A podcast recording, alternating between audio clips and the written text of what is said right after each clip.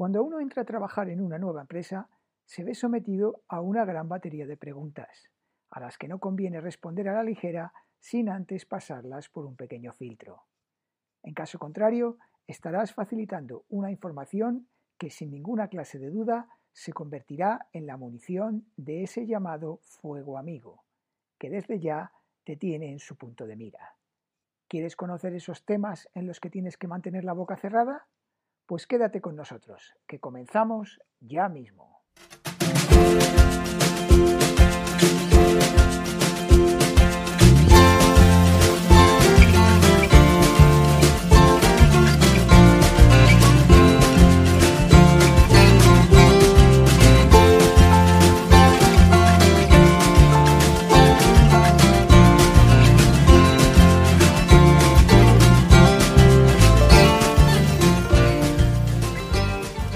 Buenos días a todos y bienvenidos al podcast ¿Y es esta tu mejor versión? El lugar en el que hablamos de los aspectos profesionales, físicos y mentales que te permitirán estar en disposición de alcanzar tu mejor versión. Podemos disfrazarlo, endulzarlo o bautizarlo como queramos, pero es un hecho que en el mundo laboral es un campo de minas, más peligroso que la cena de Navidad de los siete reinos, en la que los Stark, los Lannister o los Targaryen sacan todos sus trapos sucios, y en la que, por si te queda algún tipo de duda, siempre hay alguien, o algunos, a los que se les da boleto antes de que lleguen incluso a probar los polvorones. ¿Te suena? ¿Adivinas ya por dónde voy? En estos entornos nadie está salvo, y llegado el momento, que no nos engañemos, tarde o temprano acabará por llegar, Cuanto menos conocimiento tengan de cuál es tu punto débil, mejor. Ya que estamos, y en caso de que estés buscando trabajo, prepara la respuesta a esa preguntilla tan apolillada sobre tus debilidades y tus fortalezas. Pero vayamos al tema. ¿Qué no es conveniente que se sepa oficialmente en tu nuevo trabajo? 1. Nunca reveles ese gran plan que has diseñado o estás diseñando para tu vida no reveles tus intenciones, ya que desde ese momento se sabrá cómo pueden dejarte una piedra en el camino. Y además, eso no es su asunto. Tú estás allí para trabajar, ganar dinero y hacer que otro lo gane con tu trabajo. Si tienes que decir algo para no parecer un antisocial, que eso queda mal, describe más o menos lo que pretendes, pero dejando abiertas todas las posibilidades. Más o menos como cuando se abre la puerta del ascensor. ¿Sube? Sí, pero no dices cuál es la planta de tu destino. Y una vez en la empresa conocí a un compañero que dijo que su plan era asentar su vida en México y a partir de ese momento su herencia fue causa de guerra en toda la empresa. Se peleaban hasta por su grapadora. El tío cuando se fue tres meses después me dijo que bueno, que era lo mejor que había hecho y que ahí me quedaba yo con esa panda de tigres. 2. Tampoco reveles nada sobre tu vida amorosa o sentimental. En las empresas se suele pagar más al casado que al soltero y se tiene más consideración con los que tienen hijos. Es ciertamente discriminatorio con los solteros sin hijos, pero algo innato en todas las empresas. También es cierto que si estás casado y tienes hijos, tu necesidad por ese trabajo o por esa fuente de ingresos es más alta y te vuelve más dócil y manipulable por la dirección de la empresa. Poco puedes hacer para ocultar tu estado civil.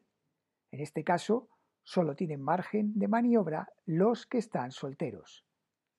Y para que no te recorten la oferta inicial, deberías decir algo como Estoy soltero, pero ya tengo todo cerrado para casarme en unos meses. De momento, paras el golpe. Y luego, si alguien se acuerda, pues ya sabes, la vida es dura, no nos entendimos, fue culpa mía, bueno, y al final no nos hemos casado. Pero has cumplido tu objetivo, que no te recorten tu oferta inicial. Tampoco es recomendable el decir con quién estás actualmente o si cambias de pareja. No te puedes imaginar la cantidad de envidiosos que andan por ahí sueltos.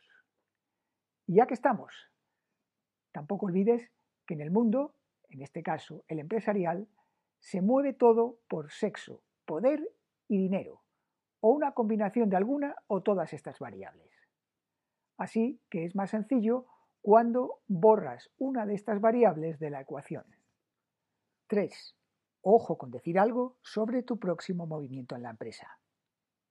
Aquí me encanta eso que comentan sobre los gallegos, eso de que en una escalera no sabes si suben o si bajan. Pues eso. A la pregunta de ¿dónde vas de vacaciones? Tú puedes contestar tranquilamente, o a un pueblo de la sierra a 30 kilómetros de la ciudad, o a Hollywood. Depende de lo lejos que me interese que penséis que estoy. O ¿vas a presentarte a la vacante en Nueva York? Pues mira, es que estaba pensando en estudiar un máster presencial el año que viene. O dicho de otra manera, bórrame de tu lista de competidores y cuando llegue el momento yo haré lo que me dé la gana. De esa manera evitas que ese competidor se pase todo el año haciendo lo, imposible por emborronar tu posible candidatura. Y ahora que ya sabes cómo funciona su mente, es tu turno. Hazles creer lo que más te convenga que crean. Ahí estás tú. 4. Chitón con tus fuentes de ingresos. El motivo de envidia número uno en una empresa es el dinero. Ganes lo que ganes, independientemente de si necesitas más o menos. El otro día, por ejemplo, una gran multinacional me dijo que no podía llegar a pagarme lo que les pedía, por cierto, nada del otro mundo, porque significaría un desequilibrio con el nivel de sueldos que mantiene la empresa. Y eso podría provocar alguna incomodidad interna.